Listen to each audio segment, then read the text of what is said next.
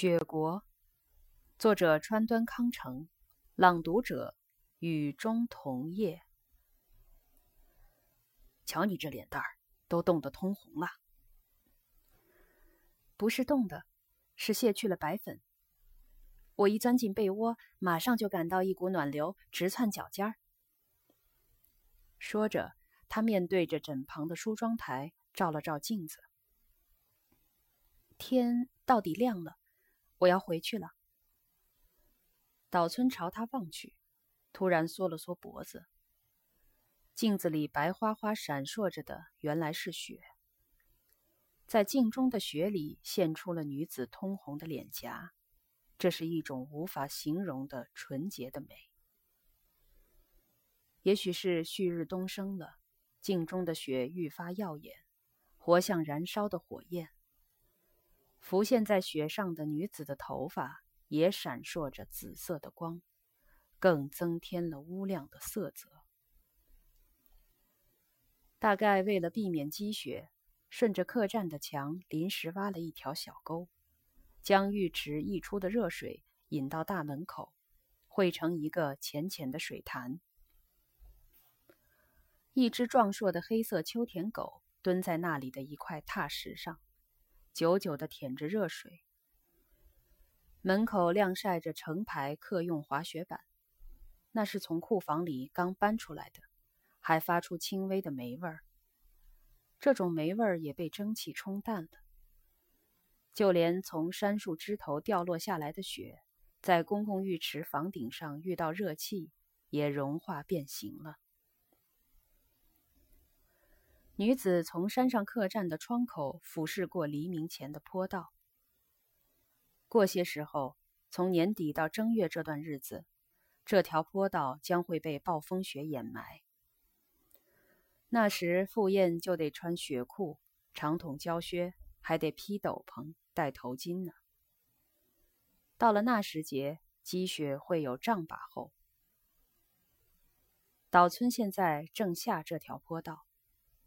不过，他从路旁高高的晾晒着的尿布下面，倒是可以望见现尽的山峦，上面的积雪熠熠生辉，显得格外晴朗。绿色的葱还没被雪埋掉。村里的孩子正在田间滑雪。一走进村里的街道，就听到从屋檐滴落下来的轻轻的滴水声。眼前的小冰柱闪着可爱的亮光。一个从浴池回来的女人仰头望着屋顶扫雪的汉子说：“喂，请你顺便扫一扫我们的房顶好吗？”女人感到有点晃眼，用湿毛巾揩了揩额头。她大概是个女士，趁着滑雪季节早早赶来的吧。隔壁是一家茶馆，玻璃窗上的彩色画已经陈旧不堪，屋顶也倾斜了。一般人家的屋顶都砌上细木板，铺上石子。那些圆圆的石子，只有阳光照到的一面，在雪中露出黑乎乎的表层。那不是潮湿的颜色，而是久经风雪剥蚀，像墨一般黑。一排排低矮的房子静静地伏卧在大地上，给人这样的感觉。家家户户好像那些石子一样，真是一派北国的风光。一群孩子将小沟里的冰块抱起来扔在路上，嬉戏打闹。大概是冰块破碎飞溅起来的时候发出闪光，非常有趣吧。站在阳光底下，觉得那些冰块厚的令人难以置信。岛村继续看了好一阵子，一个十三四岁的少女独自靠在石墙上打毛线。她穿着雪裤，还穿上高尺木屐，却没有穿袜子。可以看得见在冻红了的赤脚板上长着的冻疮。坐在旁边柴标上的一个约莫三岁的小女孩，心不在焉地拿着毛线团。从小女孩这边牵到大女孩那边的一根灰色旧毛线，发出了柔和的光。从相隔七八家的一所滑雪板工厂传来了报幕的声音。另一边的屋檐下，有五六个艺妓站着聊天。那个女子可能也站在那里。直到今晨，才从客栈女士那里打听到，她的艺名叫居子。果然，女子一本正经地瞧着他走过来。女子必定满脸通红，佯装若无其事的样子。岛村还没这么想，居子已经连脖子都涨红了。他本可以背过脸去，但却窘得垂下了视线。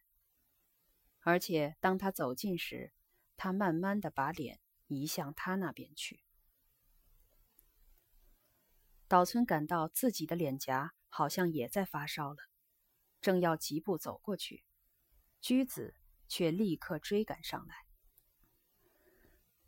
到这种地方，真难为情啊！要说难为情，我才难为情呢。你们那么一大堆人，吓得我不敢过去。你们经常是这样的吗？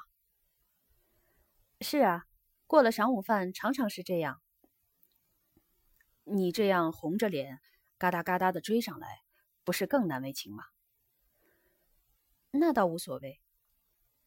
居子断然说过之后，脸颊又绯红起来，就地停下脚步，攀住路旁的柿子树。想请你到我家来坐坐，才跑过来的呀。你家就在这里吗？嗯。要是让我看看日记，去坐坐也不妨。我要把那些东西烧掉再死。可是你家里不是有病人吗？哦，你了解的这么详细呀？昨晚你不也到车站去接了吗？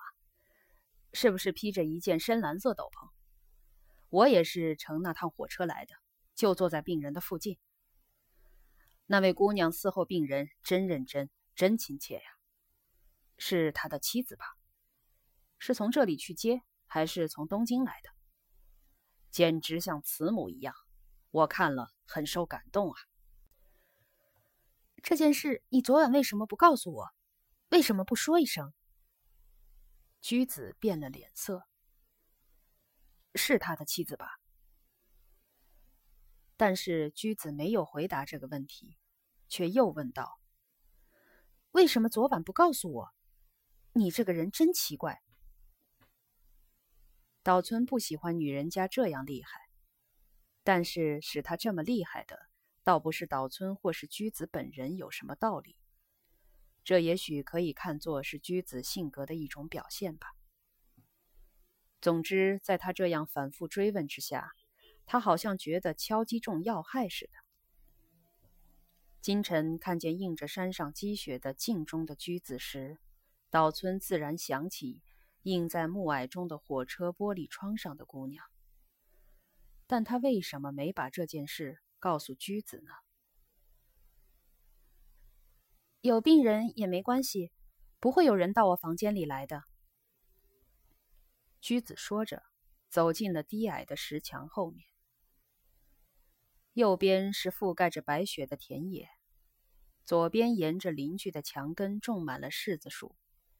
房前像个花坛，正中央有个小荷花池，池中的冰块已经被捞到池边，红鲤在池里游来游去。房子也像柿子树干一样枯朽不堪了，积雪斑斑的屋顶，木板已经陈腐，屋檐也歪七扭八了。一进土间，觉得静悄悄、冷飕飕的。什么也看不见，岛村就被领着登上了梯子。这是名副其实的梯子，上面的房子也是名副其实的顶楼。